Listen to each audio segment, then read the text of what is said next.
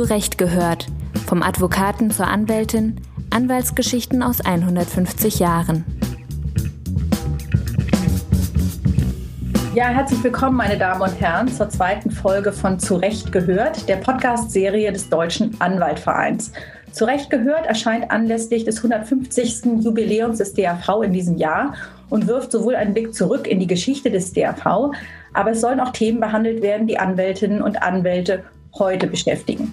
Mein Name ist Helene Bobrowski. Ich bin Politikredakteurin in der Parlamentsredaktion der FAZ, zuständig für Innen- und Justizpolitik und freue mich, diese aktuelle Folge zu moderieren. Aufgrund der Pandemie sind wir nicht wie geplant im DRV-Haus zusammengekommen, sondern online zusammengeschaltet und ich freue mich, dass das nun auch auf diesem Wege funktioniert.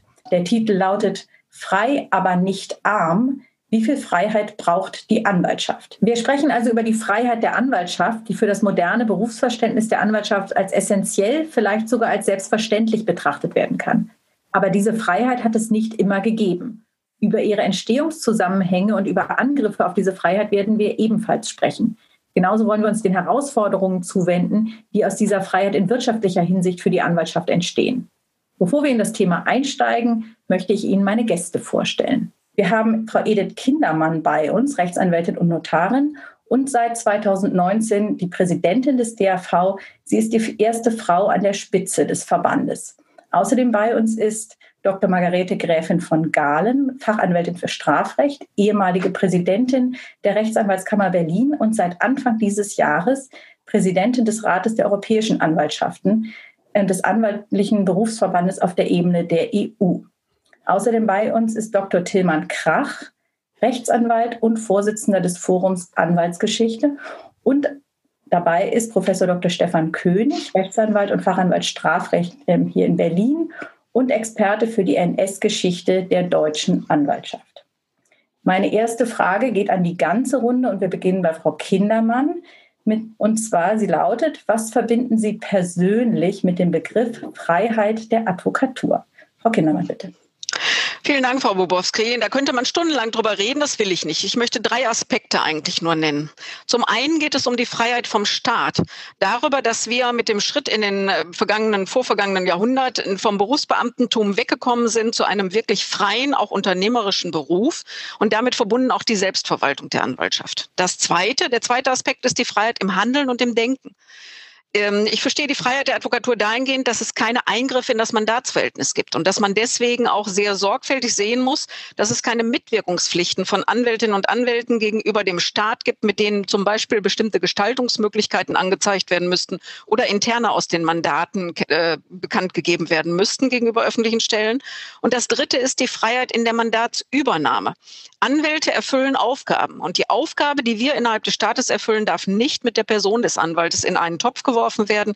Was meine ich damit konkret? Konkret geht es darum, dass nicht, wenn verteidigt wird wegen Terrorismus oder wegen bestimmter Straftaten, dann gleichzeitig gegen den Anwalt ermittelt wird, weil unterstellt wird, er sei aus der gleichen oder er würde sich ebenfalls einer solchen Straftat schuldig gemacht haben.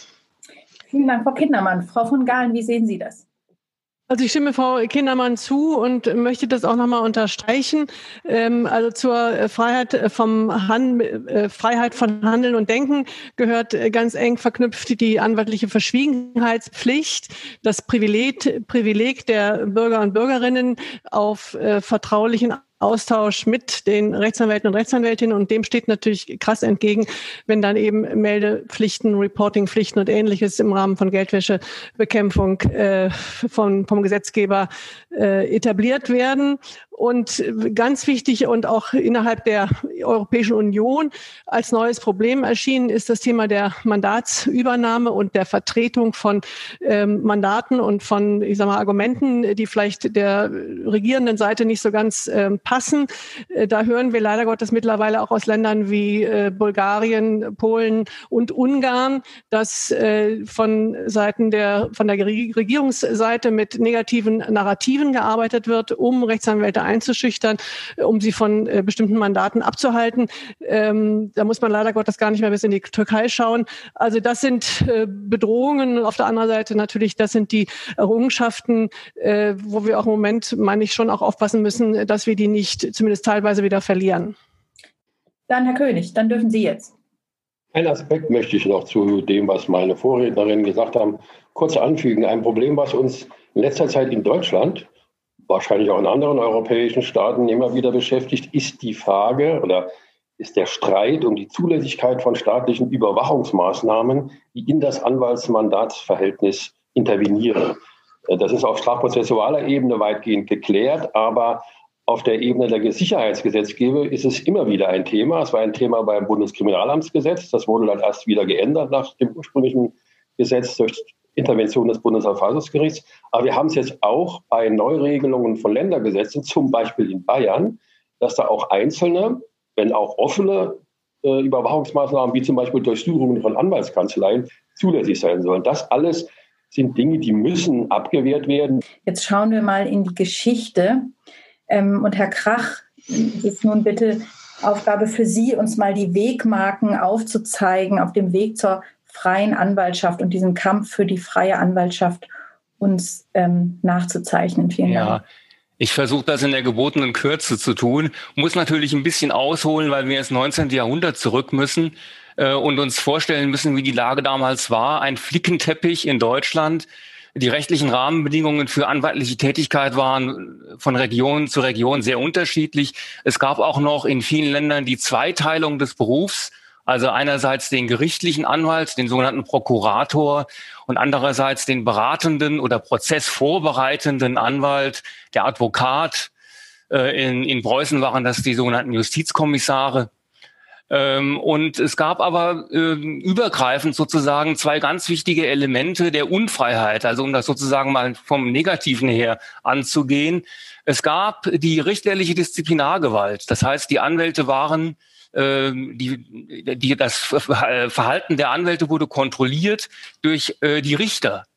Ähm, und äh, sie hatten die Möglichkeit, auch Sanktionen zu verhängen, wenn ihnen das anwaltliche Verhalten nicht gepasst hat. Ähm, das war, äh, das führte dazu, dass eben Advokatenvereine gegründet wurden, die ähm, äh, auch Sanktionsbefugnisse sich angemaßt haben, um eben dann ähm, eine sogenannte, eine, sozusagen eine interne Gerichtsbarkeit zu etablieren und sich aus dieser richterlichen Disziplinargewalt zu befreien. Und das der zweite wichtige unfreie Aspekt sozusagen war eben die beamtenähnliche Stellung des Anwalts. Das heißt, es gab ein staatliches Konzessionierungssystem, ähm, wenn es auch in manchen Ländern nur für die Prozessanwälte galt, also nicht für die außergerichtlich Tätigen. Aber es gab eben immer diese staatliche Kontrolle. Und in Preußen, ähm, weiß, das ist äh, ja auch viel, vielfach bekannt, hießen die Justizkommissare äh, wirkliche Staatsdiener, also so wurden sie definiert als wirkliche Staatsdiener. Und ähm, man muss andererseits natürlich auch sehen, dass das viele äh, Anwälte äh, auch als ein Privileg empfunden haben. Also diese Stellung als Staatsdiener äh, wurde durchaus nicht nur äh, kritisch gesehen. Das entwickelte sich erst dann in den nächsten Jahren und zwar unter anderem auf dem Hintergrund, dass die äh, Prozessordnungen ja äh, erheblichen Modernisierungsbewegungen ausgesetzt waren. Also es wurde die Mündlichkeit des Verfahrens, die Öffentlichkeit des Verfahrens äh, hat sich immer mehr durchgesetzt und das führte dazu, dass die, auch die Rolle der Anwaltschaft und der Anwälte natürlich immer wichtiger wurde. Und das Selbstbewusstsein wurde größer. Man hat dann gedacht, jetzt müssen wir uns auch als Berufsstand mal in den Vordergrund oder in, ins Bewusstsein der Öffentlichkeit bringen. Und da sind eben ganz wichtig diese Advokatenversammlungen, die 1846, 47 in Hamburg und dann 48 in Dresden stattgefunden haben. Wobei aber zunächst mal Verfahrensreformen im Vordergrund standen. Es ging also nicht zunächst um die eigene Standesverfassung, sondern es ging um die Rechtsordnung, um die Rahmenbedingungen, äh, unter denen die Anwälte gearbeitet haben. Und die Reform der Standesverfassung, also Wegfall der Beamtenstellung und so weiter, Einführung von Kammern, ähm, trat erst später sozusagen ähm, in den Vordergrund. Äh, man sollte vielleicht auch erwähnen, dass in der Paulskirche 1848 90 Advokaten gesessen haben. Das waren immerhin ein Sechstel aller Abgeordneten. Das wird heute oft nicht mehr äh, erinnert. Äh, also die Anwälte haben dann auch politisch immer eine, immer eine größere Rolle gespielt im Laufe der 40er und 1850er Jahre. Nach 1850 wurde das Anwaltsrecht in vielen Ländern neu geordnet Und nach, nach 1860 kam dann auch immer mehr die Forderung auf, den Numerus Clausus abzuschaffen, also die geschlossene Zahl der Anwälte, ein ganz wichtiges Element der freien Advokatur. Der Juristentag 1863 hat das ausdrücklich gefordert. Und dann gibt es, äh, das werden viele kennen, ich habe es auch mal hier mitgebracht, die berühmte Schrift von Rudolf Kneist, 1867 erschienen, ähm, freie Advokatur. Äh, interessanterweise war Rudolf Kneist ja der Sohn eines preußischen Justizkommissars, äh, hat sich aber eben wirklich äh, dezidiert und sehr eloquent für die Aufhebung der geschlossenen Zahl des Numerus Clausus eingesetzt äh, und hat das auch und auf dem Hintergrund der gesamten Staatsverfassung gesehen. Also nicht isoliert, sondern die freie Anwaltschaft war, sollte ein Element der freien Staatsverfassung sein. Ja, und so ging es dann in der Tat auch seinen Weg. Ähm, 1871 ähm, war ja dann die Gründung des Deutschen Anwaltvereins. Auch hier stand zunächst einmal ähm, die äh, freie Advokatur, also die äh, Aufhebung der geschlossenen Zahl, gar nicht an erster Stelle. Es ging mehr um darum, dass man die Gesetzgebungsvorhaben, die sich äh, dann äh, im Zuge der Herstellung der deutschen Einheit äh, äh, in den Vordergrund traten, dass man die begleiten wollte, wissenschaftlich begleiten wollte und fördern wollte. Und ähm, die Rechtsanwaltsordnung 1878, natürlich eine ganz wichtige Wegmarke, wenn wir von Wegmarken sprechen, die hat dann äh, ganz zentrale Punkte beinhaltet, nämlich die Aufhebung der Zweiteilung des Berufs, die Zulassung, also keine Anstellung mehr, sondern eine Zulassung als Anwalt, die nur an die Qualifikation gebunden war, keine Bedürfnisprüfung mehr. Und das Kammerprinzip mit dem ehrengerichtlichen Verfahren, also man kann sagen, und das ist ein wichtiges Grundelement überhaupt, das auch heute noch nachwirkt, wenn man so will, ähm, die deutsche Anwaltschaftsverfassung, wenn man es mal so nennen will, äh, ist eine Mixtur. Sie hat einerseits eben diese autonom-liberalen Elemente und andererseits die Elemente der kooperativen Kontrolle, Kammerprinzip und der staatlichen Aufsicht. Und diese Mischung muss man sich immer wieder vor Augen halten, wenn man die weitere Entwicklung betrachtet. Herr König, Sie sind Experte für die NS-Geschichte der deutschen Anwaltschaft. Und deswegen schauen wir jetzt mal gemeinsam auf die Zeit nach Januar 1933, also nach der Machtergreifung durch die Nazis. Welche Folgen hatte denn die Nazi-Zeit für die Anwaltschaft und den Rechtsstaat? Also ich will mich versuchen, auf die Anwaltschaft zu beschränken. Äh, das eine ergibt sich vielleicht aus dem anderen.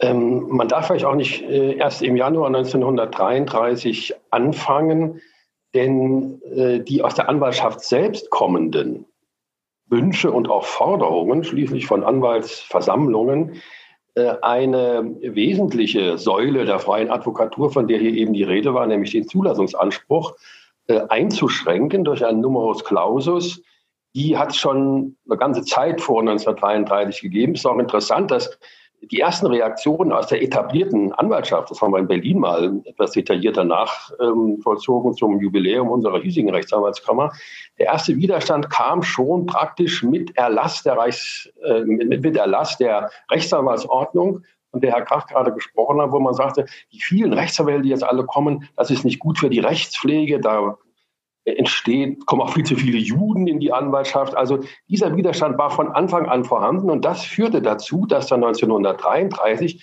in einer unglaublichen Schnelligkeit und mit ein paar Ausnahmen vielleicht Reibungslosigkeit es gelungen ist, die bestehenden Rechtsanwaltskammern praktisch auszuschalten und ihre Vorstände abzusetzen. Ähm, da gab es eben diesen starken Rückenwind des sicherlich nicht nur in der Anwaltschaft, aber auch dort, dort auch aus ökonomischen Gründen vorhandenen Antisemitismus. Es sind dann auch sehr schnell dann, zum Teil auch in so inszenierten, von Partei und SA inszenierten äh, äh, ja, Erregungen des Volkes, wie man das damals nannte. Es wurden Gerichte gestürmt, es wurden Anwaltskanzleien gestürmt, es wurden Anwälte auf die Straße gezerrt, jüdische Anwälte immer. Ähm, das führte dann sehr schnell eben dazu, dass die Juden praktisch zunächst einmal äh, nur noch in ganz geringer Zeit weiterhin ihren Beruf ausüben durften. Sie verloren den Zulassungsanspruch, wurden allerdings dann zunächst wieder durch ein Gesetz von April 1933 wieder zu einem erheblichen Teil zugelassen. Es gab auch wieder viele, aber äh, nicht nur der Abbau der Rechte der jüdischen Anwälte, sondern eben auch die Freiheit der anwaltlichen Standesorganisationen, der Rechtsanwaltskammern. Damals gab es noch keine zentrale, kam erst später mit der Reichsrechtsanwaltskammer. Die wurde schon im äh, März 1933 wurde die annulliert. Die Vorstände traten überwiegend freiwillig zurück, zum Teil aufgrund mehr oder weniger freiwilliger, äh, mehr oder weniger sanfter Gewalt und wurden dann durch nationalsozialistische Funktionäre ersetzt. Und da ging es in den folgenden Jahren weiter. Die Juden wurden bis 19, oder ab 1938 ja dann vollständig aus der Anwaltschaft entfernt.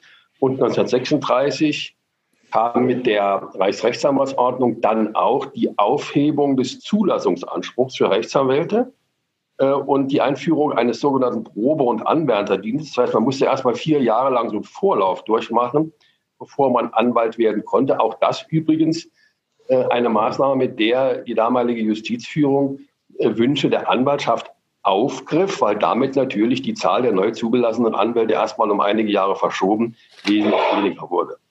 Trotzdem muss man wohl sagen, dass wenn man die gesamte NS-Zeit betrachtet, das Verhältnis zwischen Anwaltschaft und nationalsozialistischem Staat ein überwiegend eher, sage mal, distanziertes gewesen ist.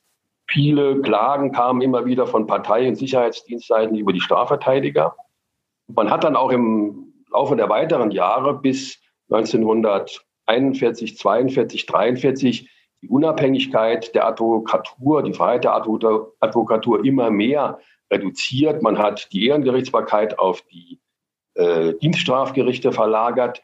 Die Rechtsanwaltskammern waren ohnehin durch die Reichsrechtsanwaltsordnung praktisch zu ausführenden Organen des Reichsjustizministeriums geworden, der auch den Präsidenten der Reichsrechtsanwaltskammer ernannte. Also äh, fast alle Elemente einer freiheitlichen Advokatur wurden im Laufe der NS-Zeit demontiert bis zum Ende, wo praktisch nichts mehr von übrig Ja, vielen Dank, Herr König, für den Blick in diese düstere Zeit. Die nächste Wegmarke, wenn man so will, der wir uns widmen, ist die, der Erlass der BRAO im Jahre 1959. Diese, dieses Gesetz ist nach wie vor der geltende Rechtsrahmen für die Anwaltschaft. Frau von Gahlen, erzählen Sie uns doch mal, wie sich in den 42, äh, 62 Jahren, Entschuldigung, seitdem das anwaltliche Selbstverständnis verändert hat. Gut, wie das äh, anwaltliche Selbstverständnis damals äh, war und äh, kann nicht schlecht beurteilen, aber wenn man sich zumindest auch die Standesrichtlinien anguckt, die ich mir jetzt aus Anlass dieser Veranstaltung nochmal wieder äh, besorgt habe, es war gar nicht so einfach, äh, die noch überhaupt irgendwo zu finden, ähm, dann sieht man, dass sich schon unglaublich viel äh, geändert hat. Also ich würde sagen, ähm, äh, sozusagen in der, in der beginnenden Bundesrepublik ähm, gab es sicherlich ähm, eine äh, relativ relativ starke Unabhängigkeit der Selbstverwaltung, ähm, mit Ausnahme allerdings der Zulassung der Rechtsanwälte, die lagen bis ähm, in Anfang der 90er Jahre in, äh, im, in der Zuständigkeit der Oberlandesgerichte, aber sonst ähm, gab es durchaus äh, die anwaltliche äh, Selbstverwaltung mit Ehrengerichten, wo auch von Anwälten teilweise besetzt und so weiter. Aber was schon frappier, frappierend ist, wenn man sich das in, in der Rückschau nochmal anguckt, ist, wie stark wiederum die Selbstverwaltung ihren eigenen Beruf reguliert hat. Und ähm, also wenn man sich diese alten Vorschriften anguckt, das fängt an von den Kanzleischildern und ich kenne auch Schilderungen von äh, noch älteren Kollegen als ich, die sagen, die noch äh, sich erinnern, wie man mit dem Zentimetermaß die Kanzleischilder ausgemessen hat. Ähm, es durfte nicht geworben werden. Äh, es gab diese Vorschriften, äh, die nachher vom Bundesverfassungsgericht auch äh, gekippt worden sind, äh, der Rücksichtnahme auf die Kollegen, sozusagen zum Nachteil der, der eigenen Mandanten. Ähm, es gab, äh, es gibt wirklich jede Menge ähm, Regulierung, äh, die wir heute komplett als unverhältnismäßig ansehen würden, äh, wo man wirklich überrascht ist, was so alles möglich war. Insofern hat sich, also ich persönlich denke, wir sind immer noch nicht so ganz an dem Punkt angekommen, wo wir sein sollten, gemessen an, an der Modernisierung unserer gesamten Gesellschaft. Aber es hat sich doch äh, eine Menge geändert. Also wir sind freier geworden. Interessant, dass auch die Beschränkung der Freiheit von den Anwaltschaften selbst ausging und eben nicht nur staatlicherseits. Ja, wir diskutieren heute zum Thema frei, aber nicht arm. Und das deutet ja an, in welchem Spannungsverhältnis sich die Anwaltschaft selbst befindet. Einerseits haben wir die freie Zulassung. was eben bedeutet, dass es auch Überkapazitäten aus dem, auf dem Anwaltsmarkt geben kann. Wir haben vorhin vom Numerus Clausus gehört, dass man sich halt eben früher mal bemühte, das zu verhindern, um jedem ein gutes Auskommen zu gewähren. Das gibt es nicht mehr. Also es gibt eben auch die Gefahr des wirtschaftlichen Scheiterns heute. Ähm, gleichzeitig gibt es eben auch, äh, aber auch Einschränkungen. Also es gibt ja auch heute, die Anwaltschaft ist ja nicht vollständig frei, sondern es gibt etwa die Pflicht zur Übernahme von Beratungshilfe und außerdem ein reguliertes ähm, Kosten- und Erstattungssystem. Äh, eine Frage an die Runde und wer antworten möchte, möge sich bitte melden. Ähm, kann die Anwaltschaft, äh, kann die Freiheit für die Anwaltschaft auch zur Belastung werden? Also wenn ich gerade darauf antworten darf, Bitte. kurz das Erste. Ich habe ja gezeigt, dass es historisch so gewesen ist, dass die Anwälte immer wieder diese Freiheit, nämlich die Zulassungsfreiheit, als Belastung empfunden haben und Diskussionen darüber, dass man irgendwelche Zulassungsbeschränkungen einführen müsse, erinnere ich auch noch aus meiner jüngeren Anwaltszeit, weil ich sagen will, es ist nicht einzusehen, warum ein Rechtsanwalt es da besser haben soll als zum Beispiel ein Gaswasserinstallateur oder als von mir aus auch ein Apotheker. Mhm. Gibt es noch weitere Wortmeldungen? Frau Kindermann, bitte. Freiheit ist auch immer ein Teil von Verantwortung. Und ganz spannend ist, entsinne mich eines Anwaltstages, in dem unser Festredner sagte, ein bisschen kommt mir das Verhalten der Anwaltschaft nach den Bastille-Entscheidungen, also der Aufhebung des bisherigen Standesrechts vor, wie der Auszug der Kinder Israels. Sie erlangten die Freiheit und landeten in der Wüste. Und so ist es halt. Das heißt, wir wollen die Freiheit, aber dann müssen wir sie auch leben und umgekehrt fordern wir dann immer wieder Regulierungen, Leitlinien und, und, und. Und ich denke, die Anwaltschaft tut gut daran, einfach tatsächlich diese Freiheit zu leben und im Diskurs miteinander zu sagen, was ist richtig, was ist falsch. Und das muss nicht von außen gegeben werden. Und natürlich ist es ein Spannungsverhältnis ähm, mit den wirtschaftlichen Verhältnissen. Aber auch da, wenn wir über die 150 Jahre oder 140 Jahre zurückschauen, dann stellen wir immer wieder fest, es hat immer wieder mal die Idee gegeben, Anwälte ähm, seien, zu, äh, seien zu viele Anwälte. Das hat man gesagt, als es 10.000 Anwälte waren. Dann hat man es gesagt, als es 50.000 Anwälte waren. Jetzt sind es 166.000 Anwälte. Und plötzlich gehen die Anwaltszahlen zurück. Und wir stehen da wieder und jammern und sagen, oh Gott, jetzt fehlt uns der Nachwuchs. Wir werden wieder weniger. Ich glaube, die Anwaltschaft bewältigt das immer, weil sie ist einfach vielfältig. Die Mandanten sind vielfältig und wir sind vielfältig. Und deswegen die Frage des wirtschaftlichen Auskommens ist eine von Rahmenbedingungen. Also die Frage Gebührenordnung, entsprechende Anpassung an der Gebührenordnung und aber auch einer Liberalisierung, wie wir sie haben. Wir können Vergütungsvereinbarungen machen, sofern es nicht mit anderen Rahmenbedingungen kollidiert. Und ich glaube, das ist einfach das Geschick jedes Einzelnen dann zu sagen, ich muss meinen Aufgaben gerecht werden und ich muss gleichzeitig aber auch sehen, dass ich wirtschaftlich überlebe. Und das kann man zusammenführen. Die Zeiten verändern sich ja, deswegen muss sich ja auch die Anwaltschaft verändern. Frau van Galen, ist die Anwaltschaft denn flexibel genug, sich auch vielleicht neue Betätigungsfelder zu erschließen und welche, die nicht mehr rentabel sind, ähm, eben nicht mehr so stark zu bespielen? Also ich denke, sie muss flexibel genug sein. Ob der Einzelne flexibel genug ist, da gebe ich Herrn König recht. Das unterscheidet uns nicht von anderen Berufsgruppen. Äh, wir müssen flexibel sein. Und äh, ich finde, ein aktuelles, gutes Beispiel dafür ist, wie die Anwaltschaft sich dann selbst wieder beschneiden will, ist die Diskussion um die Einführung eines Erfolgshonorars. Ähm, wie ich gesehen habe, äh, scheinen, ich sage jetzt mal, unsere Funktionsträger, ich will, weiß jetzt nicht genau, wie da die Fronten verlaufen, aber es gibt offenbar äh, durchaus eine harte Front gegen die Einführung eines Erfolgs, äh, eines äh, Erfolgshonorars, was einfach nur bedeutet, dass Anwälte die Freiheit haben sollten, mit Mandanten zu sagen, wenn ich erfolgreich bin, dann zahlst du mir dieses und wenn ich äh, Misserfolg habe, zahlst du entweder gar nichts oder sehr viel weniger. Also eine ganz simple äh, Geschichte und ähm, das ist bisher nicht erlaubt und das da gibt es auch starke Widerstände dagegen. Und das Interessante ist, das Erfolgshonorar, der Verbot, das Verbot des Erfolgshonorars ist vom Bundesverfassungsgericht mit der Begründung bestätigt, als verfassungsgemäß bestätigt worden, weil sie gesagt haben, wenn Anwälte ein Erfolgshonorar vereinbaren könnten, dann hätten sie sozusagen einen Anreiz, in, Zivilver in Zivilverfahren falsch vorzutragen. Das heißt, um Erfolg zu ähm, erlangen, äh, sozusagen sich illegal zu verhalten. Und ein sozusagen falscher Vortrag im Zivilverfahren ist letztendlich ein Prozessbetrug. Das heißt, das Bundesverfassungsgericht sagt, wir müssen die Anwälte vom Prozessbetrug abhalten, indem wir ihnen verbieten, Erfolgshonorar zu vereinbaren. Und dieses Argument ist, finde ich, müsste man eigentlich sagen, als Anwaltschaft ist eine Zumutung für die Anwaltschaft, dass wir uns so äh, behandeln lassen, dass uns gesagt wird, wenn wir dieses Verbot, was nicht strafrechtlich sanktioniert ist, des Erfolgshonorars nicht haben, dann begehen wir alle Prozessbetrug. Und diese Argumentation schließen sich die Funktionäre der deutschen Rechtsanwälte, soweit ich das in der Presse gelesen habe. Es gibt sicherlich Ausnahmen an. Und das ist für mich der Gipfel. Das ist ein ganz klarer Fall, wo die Selbstverwaltung selbst äh, versucht, die Freiheit einzuschränken und von wovon wir uns meines Erachtens wirklich verabschieden müssen. Wir müssen auf den guten, den äh, seriösen Anwalt und die Anwältin vertrauen und äh, die werden ihren Weg finden. Und ansonsten all diese Beschränkungen halte ich für äh, wirklich abzuschaffen. In der Tat klingt das ganz schön ungeheuerlich, wenn das wichtigste deutsche Gericht der Anwaltschaft kollektiv unterstellt, sie würde sich strafbar machen, wenn es ähm, äh, um, um, an ihr Auskommen äh, zu gelangen. Äh, vielen Dank auch für diesen ähm, Aspekt. Bleiben wir doch mal beim Thema, wir haben über, über das Erfolgshonorar äh, kurz gesprochen, bleiben wir beim Thema Vergütung. Frau Kindermann, jetzt wollen wir mal sprechen mit Ihnen über die einheitlichen Gebührensätze. Ähm, erhellen Sie uns doch mal über die ähm, Geschichte hinter der Einführung, bitte. Vielen Dank. Die einheitliche Gebührenordnung haben wir erstmals 1878 bekommen. Und was war der Grund? Wir hatten davor zumindest vier verschiedene Systeme in den verschiedenen Teilen Deutschlands. Es gab Hamburg, die überhaupt keine gesetzliche Gebührenordnung hatten. Es war alles frei. Und wir hatten Gebührenordnungen, die ganz, ganz strikt waren, in denen nichts verhandelt werden konnte. Wir hatten auch unterschiedliche Systeme. Jeder einzelne Handschlag wurde bezahlt oder es gab Pauschalgebühren.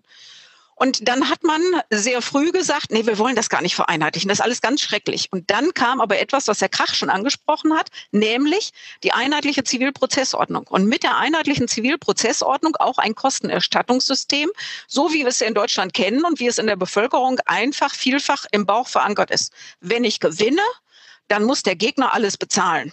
Und dafür brauche ich ein System. Und dieses System ist eine gesetzlich geregelte Gebührenordnung, bei der ich im Vorhinein sehr transparent sagen kann, das ist der voraussichtliche Wert und das wird an Gebühren dabei rumkommen. Und wenn der Prozess so gelaufen ist, kann ich auch in einem sehr einfachen Verfahren später die Gebühren festsetzen. Nicht umsonst sagt gegenwärtig der Diskussionsentwurf der OLG-Präsidenten, dass das Kostenerstattungssystem vielleicht eines ist, bei dem wir sehr schnell mit KI Teile der bisherigen Aufgaben in die digitale jetzige Welt überführen. Was aber nicht sein darf, ist, dass uns das wie ein Korsett umhüllt und die Freiheiten nimmt. Und deswegen haben wir sehr früh angefangen zu sagen, was muss gesetzlich geregelt sein, einheitlich geregelt sein und wo stehen wir jetzt? Wir haben also Möglichkeiten der Honorarvereinbarungen Gerade da, wo wenig Kostenerstattung ist, also im außergerichtlichen Bereich, können wir sehr viel frei vereinbaren und haben die gesetzliche Gebührenordnung letztlich als Sicherheitsnetz unten drunter vielleicht oder als ein Korsett, wenn ich nicht über etwas gesprochen habe. Wir haben Möglichkeiten des Erfolgshonorars 2008 eingeführt, aber weil der Anwalt vielleicht besser die Erfolgsaussichten beurteilen kann als der Mandant, muss er vorher informieren, damit nicht der Mandant sagt, ja bitte, bitte, bitte mach ein Erfolgshonorar und ich weiß, dass ich es gewinne und kriege dann aber extra noch mal was obendrauf. Also so sind bestimmte bestimmte Flexibilisierungen eingeführt worden, die in Deutschland sehr eng mit diesem Kostenerstattungssystem verzahnt sind, weswegen man sagen kann, wenn jemand kommt, du hast einen Streit um 5000 Euro, bei der und der Verfahrensgestaltung wird am Ende des Verfahrens das und das an Kosten dabei herumkommen. Und das ist ein Gewinn, der durch diese Vereinheitlichung erreicht worden ist. Mhm. Vielen Dank. Herr Krach, ähm, man könnte ja auf den ersten Blick sagen, die Freiheit der Anwaltschaft, über die wir hier sprechen wollen, und, äh, sage ich mal, die Unfreiheit der Gebühren passen nicht so richtig zusammen. Wie sehen Sie das? Also ich habe grundsätzlich ein Problem damit, dass wir überhaupt äh, die Vergütungsfragen im Zusammenhang mit der Advokaturfreiheit diskutieren, weil das eine mit dem anderen jetzt mal etwas platt gesagt nichts zu tun hat. Ähm, es gibt, äh, es ist keine Voraussetzung für eine freie Advokatur, ähm, dass es ein bestimmtes Vergütungssystem gibt oder eine Gebührenordnung oder äh, oder überspitzt gesagt, dass, dass äh, ein gewisses Mindesteinkommen äh, für Anwälte garantiert ist. Ähm, das ist immer ein gefährlicher Weg, auf den man sich da begibt weil natürlich äh, gerade die, die Numerus Clausus Forderungen, die ja schon mehrfach jetzt äh, thematisiert wurden, auch in der wärmerer Zeit, ähm, die fingen ja sofort an, nachdem die Rechtsanwaltsordnung erlassen war ähm, und wurden aber immer wieder abgewehrt, dass die natürlich immer auf dem Hintergrund gestellt wurden, ja, wir haben zu viele Anwälte und das Regel, das Auskommen dieser Anwälte ist durch die Masse äh, nicht mehr gewährleistet. Deswegen müssen wir die Masse reduzieren, damit jeder wieder sein Auskommen hat, um es mal jetzt etwas äh, mhm. vereinfacht zu formulieren. Deswegen äh, bin ich da etwas vorsichtig, wenn wir über Freiheit der Advokatur sprechen, äh, gleichzeitig über die äh, Vergütungssysteme zu reden. Ich bin schon der Meinung, ähm, dass äh, ein Rechtsstaat, so wie wir ihn hier haben, ähm, dafür sorgen muss, äh, dass die Anwaltschaft als Anwaltschaft ähm, existieren kann und äh, dass es ein transparentes System gibt, auch für die Anwaltsvergütung. Aber ob das nun Früher hieß es ja sogar Gebührenordnung. Das ist ja wieder so ein Element der staatlichen Aufsicht und der, der Regulierung. Jetzt heißt es Vergütungsgesetz. Äh, aber wie gesagt, wie diese Vergütung geregelt sein muss, das ist ähm, äh, durch, die, durch die Grundsätze der freien Advokatur in keiner Weise irgendwie vorherbestimmt. Hm. Herr König, wie sehen Sie das? Gehört nicht zur Freiheit auch dazu, dass man eine stabile finanzielle Absicherung braucht? Das, was gerade Herr Graf ausgeführt hat, dem stimme ich sicher, was den Numerus Clausus angeht, weitgehend zu, beziehungsweise was den Numerus Clausus angeht, stimme ich ihm zu. Dass der auch Gefahren wiederum, solche Forderungen für die Freiheit der Advokatur birgt, hat ja die NS-Zeit gezeigt, wo er eben äh, ein Hebel war, die Juden, die jüdischen Anwältinnen und Anwälte, Anwältinnen gab es ja kaum, aus der Anwaltschaft zu entfernen. Andererseits gehörte es schon im 19. Jahrhundert zu den Forderungen derjenigen, die für die freie Advokatur kämpften, also den Anwälten insbesondere, äh, dass es feste Gebührensätze ähm, geben müsse, nach denen sich berechnen, nach denen berechnet würde, was der unterlegene Gegner nun dem Anwalt des obsiegenden Klägers zu zahlen hatte.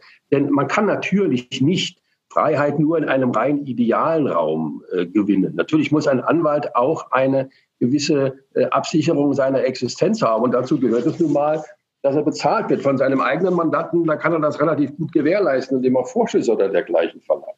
Wird er vielleicht auch gerne bezahlt, wenn der Prozess gewonnen wird. Aber von dem Gegner wird er das nicht so gerne, denn dem hat er ja äh, einen verlorenen Prozess beschert und dass dann da feste Sätze gelten sollten, die dann eben auch dazu beitragen, die wirtschaftliche Basis eines Anwaltes und damit seine Freiheit zu gewährleisten, das halte ich schon für richtig und notwendig. Und wie gesagt, es ist auch eine alte Forderung der Anwaltschaft schon aus dem 19. Jahrhundert, völlig zurecht gewesen.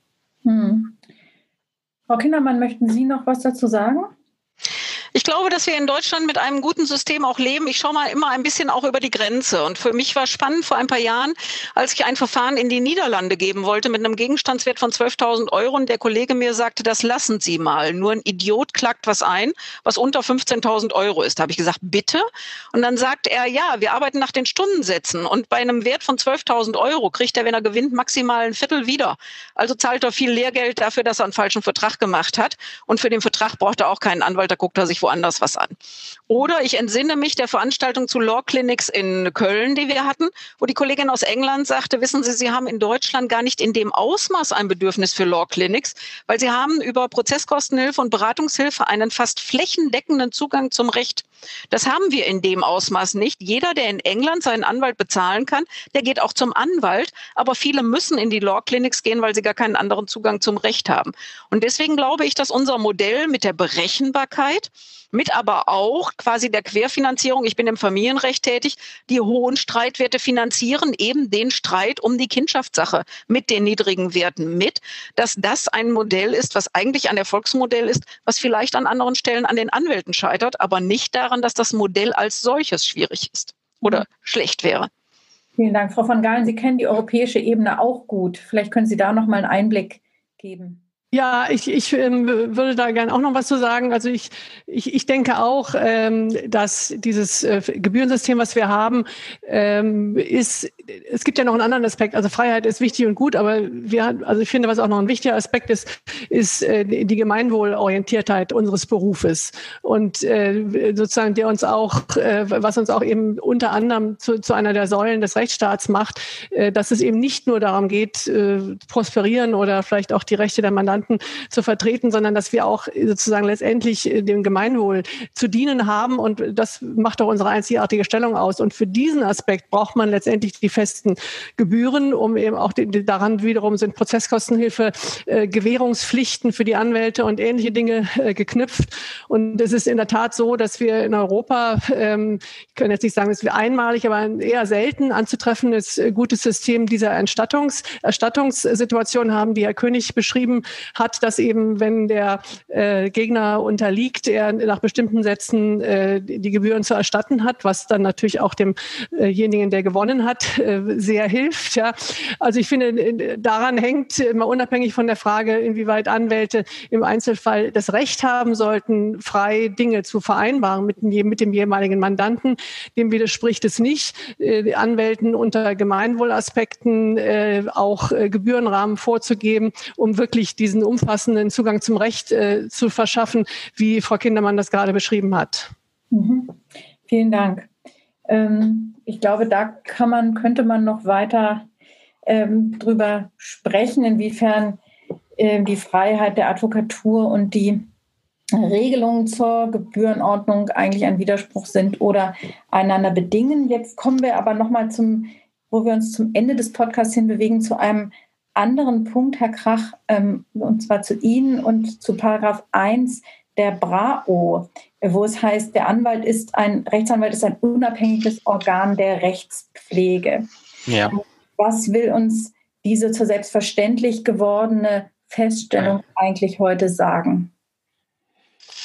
Ja, die ist heute selbstverständlich geworden, aber man muss sich eigentlich mal, wenn man historisch zurückblickt, äh, klar machen, ähm, dass das im Grunde genommen ein, ein äh, eine Neuerung war, die erst äh, 1959 durch die Brau überhaupt äh, plötzlich so in, den, in das Zentrum gerückt ist, diese Formulierung.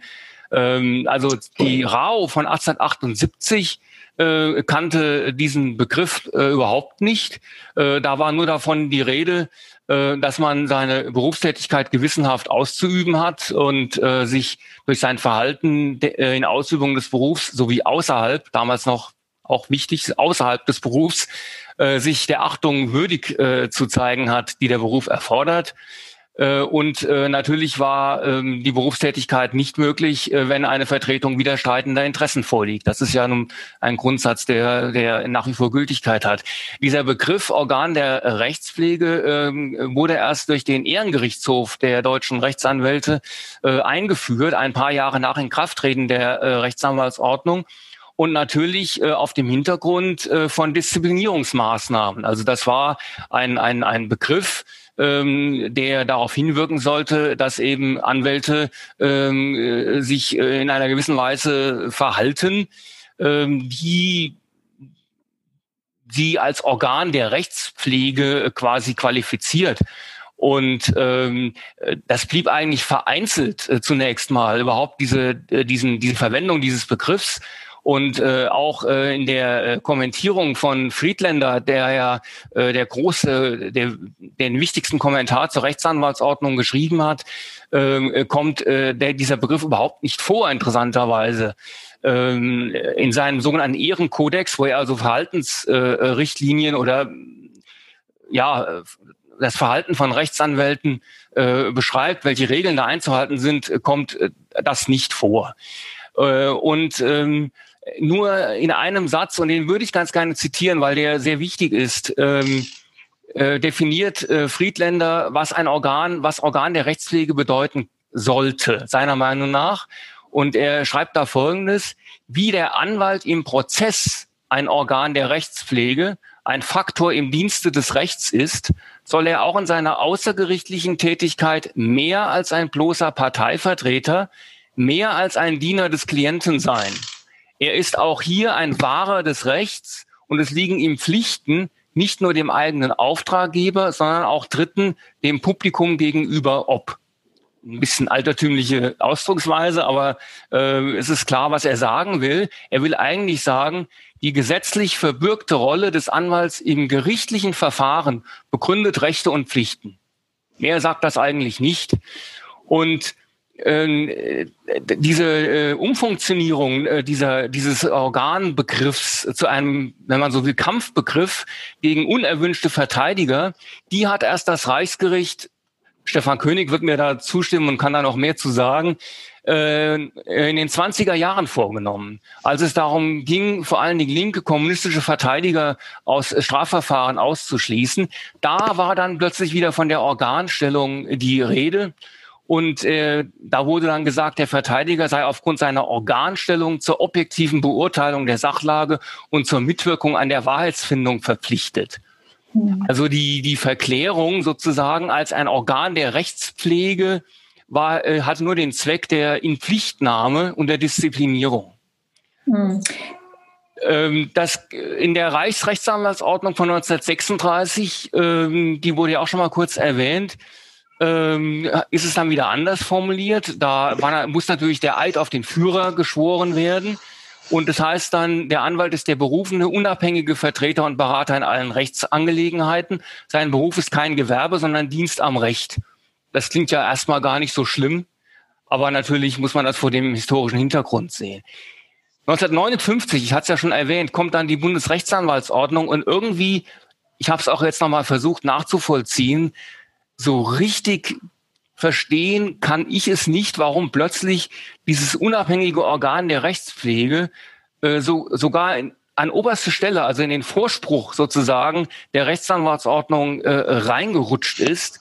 Angeblich sollte das eine eine eine Gegenargumentation, äh, also eine Gegenbewegung zu dem NS-Recht sein, aber so richtig erkennen kann ich es nicht. Jedenfalls, dann stand es in Paragraph 1 der, der Bundesrechtsanwaltsordnung, und äh, dann war natürlich auch wieder, jetzt wo es sogar in, äh, an so prominenter Stelle im Gesetz stand, ähm, kam natürlich auch wieder die Gefahr auf, und die hat es dann auch realisiert, dass dieser Begriff Interesse geleitet und einseitig verwendet wird. Und wieder ging es dann um den Ausschluss von Verteidigern. Ähm, jetzt kommen wir in die 70er Jahre. Und ähm, hier hat ja äh, das ist eigentlich ein Thema, was jetzt gar nicht in diesem Podcast gehört, aber anreißen muss man es zumindest. Da gab es die RAF-Prozesse, da gab es den Ausschluss von Verteidigern wie Otto Schily und da gab es ähm, äh, auch äh, einen Beschluss des Bundesverfassungsgerichts, äh, das allerdings gesagt hat, ähm, dass das kein Eingriffstatbestand ist. Also als Grundlage für einen Ausschluss des Verteidigers genügt natürlich dieser, äh, dieser Formulierung in der äh, Bundesrechtsanwaltsordnung nicht. Ja, vielen Dank, Herr Krach. In der Tat. Können gerne mal einhaken, ja. Ja, vielleicht diskutieren wir noch ein bisschen auch mit den anderen über diese Frage. In der Tat ist es ja semantisch schon interessant, ähm, die Begrifflichkeit unabhängiges Organ, weil ein Organ ja, was man ja. sonst so kennt, gar nicht unabhängig ist, sondern ein äh, ähm, Bestandteil von etwas anderem. Ähm, und dann haben wir es hier wieder, wie schon ähm, zuvor, mit vielleicht einem Widerspruch zu tun oder wie ist es überhaupt in Einklang zu bringen? Einerseits die Freiheit der Advokatur, andererseits die Organstellung, die, wie Sie ja sagen ähm, und interessant erläutern, ähm, eben auch in, äh, äh zur Einschränkung und, und äh, äh, Beschränkung ähm, der Freiheit von zum Beispiel Strafverteidigern geführt hat. Deswegen meine Frage in die Runde, wie ähm, bewerten Sie das, wie, wie ist das überhaupt in Einklang zu bringen, diese Organstellung, was Wodurch ähm, zeichnet sich diese Organstellung heute noch aus und wie, wie verträgt sie sich mit der Freiheit des Berufsstands? Herr König, Sie waren schon angesprochen mit Blick auf die, also, vielleicht eine ganz bemerkenswerte, vielleicht äh, historische Facette noch anfügen. Herr Krach hat ja schon darauf hingewiesen, in der Reichsrechtsanwaltsordnung von 1936 taucht dieser Begriff gar nicht auf. Er ist übrigens zum ersten Mal in der Bundesrepublik in der Rechtsanwaltsordnung für die britische Zone enthalten gewesen.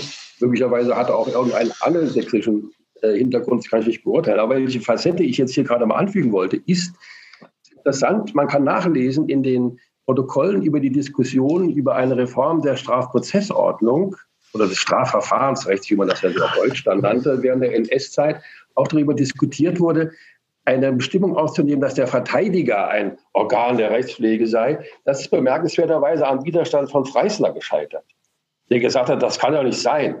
Verteidiger kann ja nicht ein Staatsfunktionär sein, der muss doch gegen den Staat auftreten. Also da kann man sehen, also selbst da, zu dieser Zeit, wo man ja denkt, dass das Herr Freisler für jede Übeltat gut war, hat er gesagt, ja, aber das können wir ja nicht machen.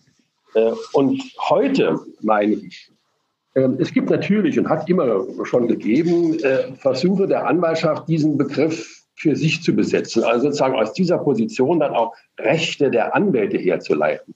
Und ich glaube auch, dass in den letzten Jahren oder Jahrzehnten, vielleicht seit den 80er Jahren, ähm, dieser Begriff auch in der Rechtsprechung auch des Bundesverfassungsgerichts, ohne dass ich jetzt einzelne Entscheidungen benennen könnte, aber auch in Vorträgen von Verfassungsrichterinnen und Richtern ähm, diese Facette bekommen hat. Dennoch bin ich der Meinung, um rechtspolitisch zu argumentieren, brauche ich als Anwalt diesen Begriff nicht. Ich kann mich auf den Standpunkt stellen und stehe auf den Standpunkt, dass ich natürlich in einem Rechtssystem eine ganz wichtige konstitutive Bedeutung als Vertreter des Interessen eines einzelnen Menschen, den ich berate und dessen Interessen ich soweit möglich versuche zu vertreten, dass ich schon daraus genügend Legitimation brauche und nicht mir so einen zweifelhaften Heiligenschein an den Kopf legen muss, äh, um meine rechtspolitische Forderungen damit zu beführen. Hm, interessant, ja. zweifelhafter Heiligenschein. Äh, Frau von Gahlen, wie sehen Sie das? Ist es eine Art von Adelung ähm, der Anwaltschaft, das Organ der Rechtspflege? Oder ist das im Gegenteil eher ein Einfallstor, wie wir es in der Geschichte gesehen haben, äh, für, für Beschränkungen oder, oder Pflichten?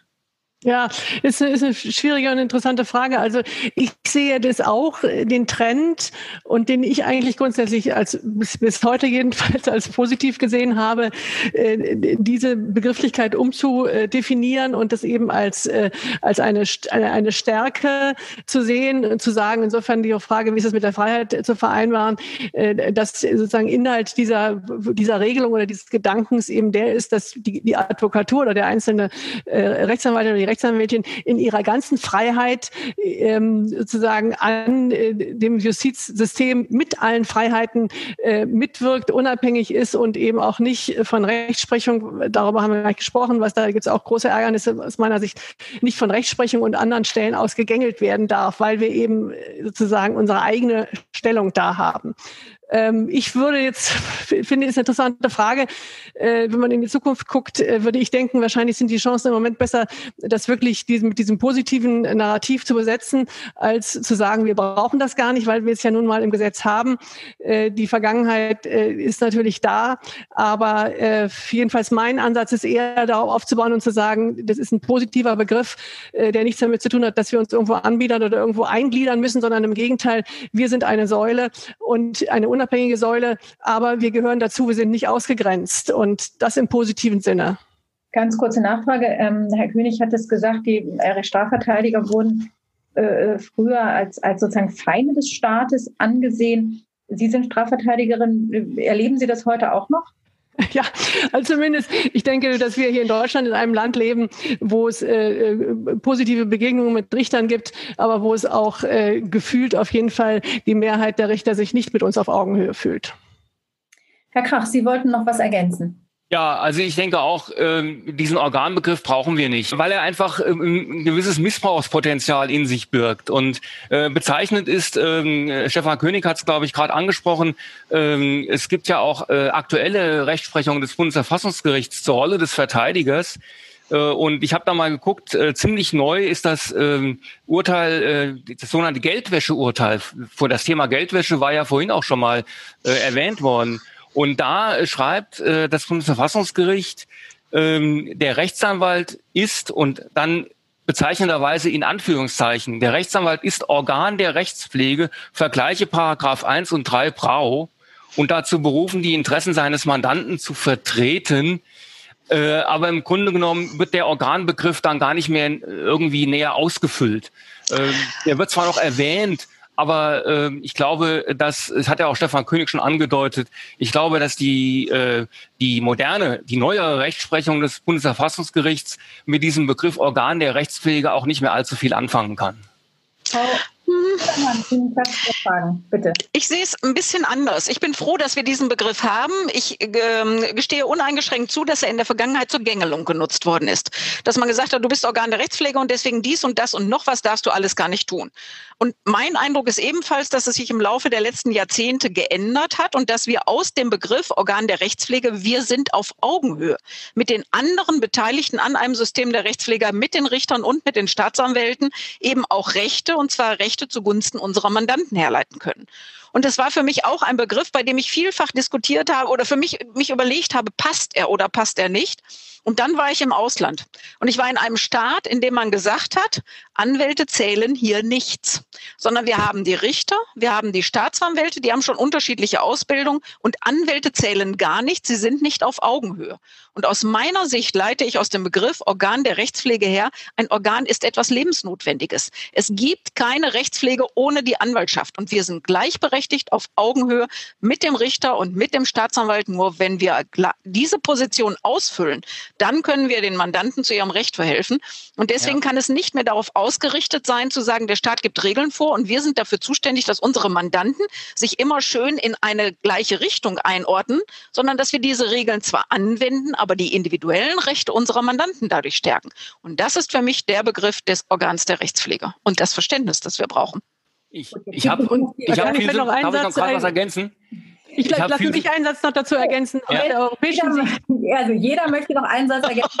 okay. Ich will wirklich nur einen Satz. Bitte jeder einen Satz. Wir fangen an mit Herrn Graf, dann Herr König, dann Frau Garn. Okay. Okay, so.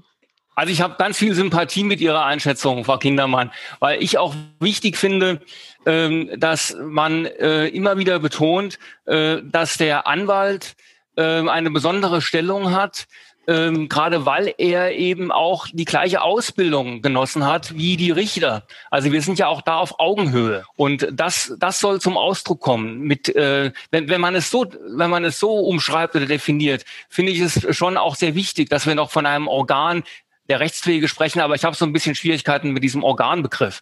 Aber das ist schon richtig. Die, der, der Bezug ähm, der Anwaltschaft zur Rechtsprechung, zur Justiz, ähm, der ist wichtig. Der ist auch wichtig in den Augen des rechtssuchenden Publikums.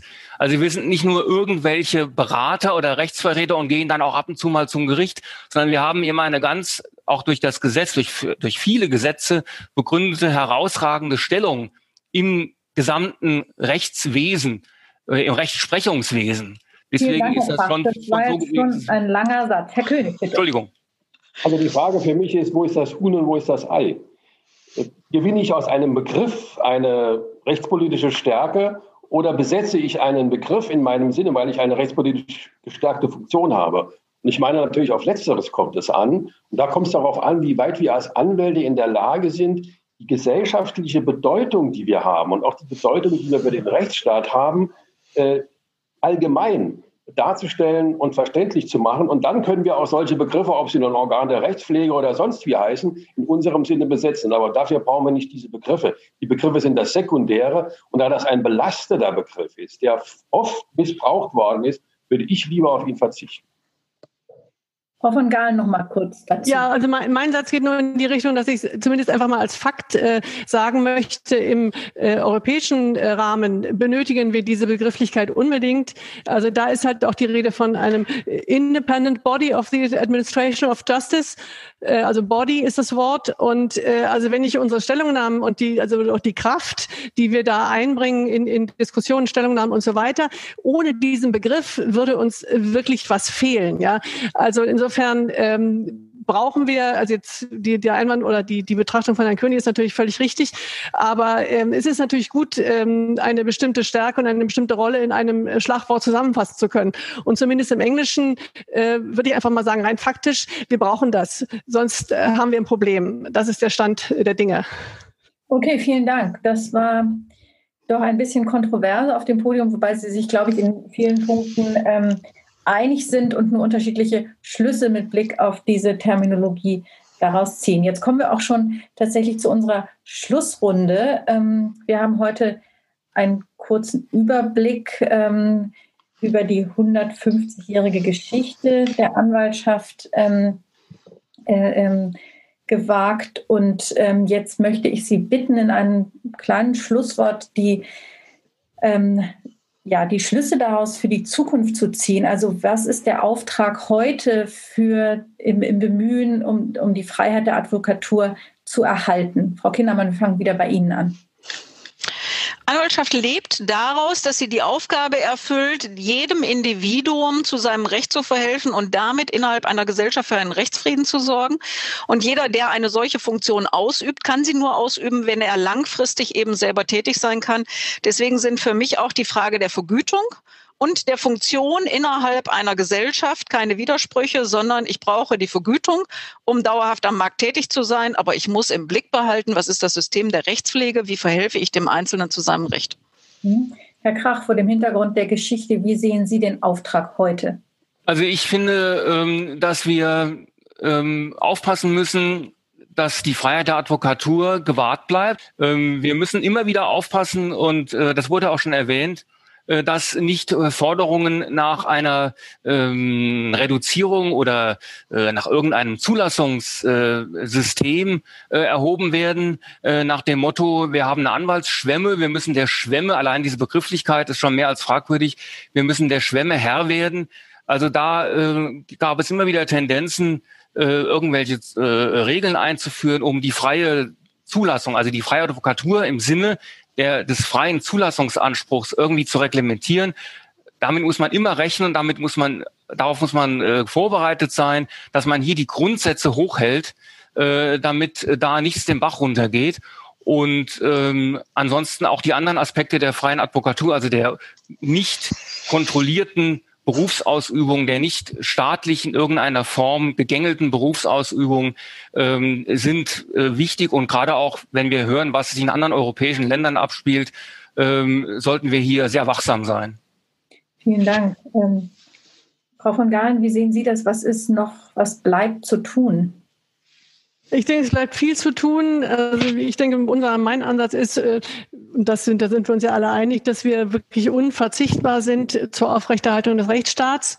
Äh, wir müssen uns aber bemerkbar machen, wenn wir uns nur auf, ich sag mal, unsere wirtschaftliche Existenz und äh, meinetwegen auch eine interessante Berufsausübung als solche konzentrieren, dann besteht schon die Gefahr, dass wir untergehen. Das heißt, wir brauchen Anwälte, die das wahrnehmen und nicht sozusagen ein wirtschaftlich erfolgreiches das Berufsleben als selbstverständlich ansehen in dem Bereich.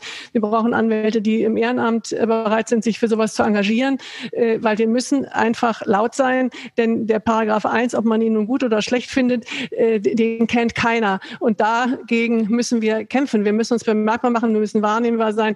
Und das müssen wir immer wieder auf allen Ebenen, weil der Rest der Gesellschaft vergisst es. Mhm. Vielen Dank. Äh, Sie meinen Paragraph 1? Äh, also das Organ, die Formulierung, wo, die, wo das Organ der Rechtspflege äh, festgelegt ist. Ja. Okay. Herr König, Ihnen gehört heute das Schlusswort. Das ist eine schwere Aufgabe. Also ich meine, man kann äh, die Freiheit der Advokatur nicht sozusagen aus sich selbst oder allein aus anwaltlicher äh, Perspektive begründen oder rechtfertigen. Es bedarf eines Anwaltes, oder anders gesagt, sagen wir mal, der, das Herz des anwaltlichen Berufs schlägt ja für die Vertretung des Einzelschicksals des einzelnen Menschen, auch wenn das keineswegs ja unser Berufsbild vollkommen aufmacht. Es gibt auch Anwälte, die vertreten den Staat oder große Gesellschaft oder dergleichen. Aber das ist der Kern, dass da eine, ein, ein Beruf ist, eine Person ist, die sich beruflich dafür engagiert, einzelnen Menschen zu helfen. Und das ist etwas, was ja auch die Menschen wollen was sie verstehen und wovon sie wissen, dass sie es brauchen, weil jeder hat irgendwann mal die Erfahrung in seinem Leben gemacht, dass er gemeint hat, ich stehe hier ganz allein und niemand hilft mir und ich komme nicht zu meinem Recht, von dem ich meine, dass ich es habe. Dafür muss es Menschen geben und dafür muss es eben auch einen mit den hier gerade diskutierten Freiheiten ausgestatteten Beruf geben, dass diese individuellen Freiheitsrechte gewahrt werden können und wir deswegen eine freiheitliche Gesellschaft bleiben. Dafür braucht es eine freie Advokatur. Ja, wir könnten natürlich hier noch Stunden weiter so lebhaft debattieren, aber für heute war es das. Ich bedanke mich sehr herzlich ähm, an meine Mitdiskutanten hier in der Runde für die engagierte Diskussion und Ihnen, meine Damen und Herren, danke ich sehr fürs Zuhören. Bei Fragen und Kritik können Sie sich gerne an den DAV wenden unter der E-Mail-Adresse zurechtgehört.anwaltverein.de. Wir freuen uns über Ihr Feedback. Nächstes Mal geht es um die Syndikusrechtsanwaltschaft, also um Anwältinnen und Anwälte in Unternehmen. Wir beschäftigen uns mit der Geschichte der Syndizi und fragen unter anderem, warum um ihre Zugehörigkeit zur Anwaltschaft lange so heftig gestritten wurde. Vielen Dank und auf Wiederhören.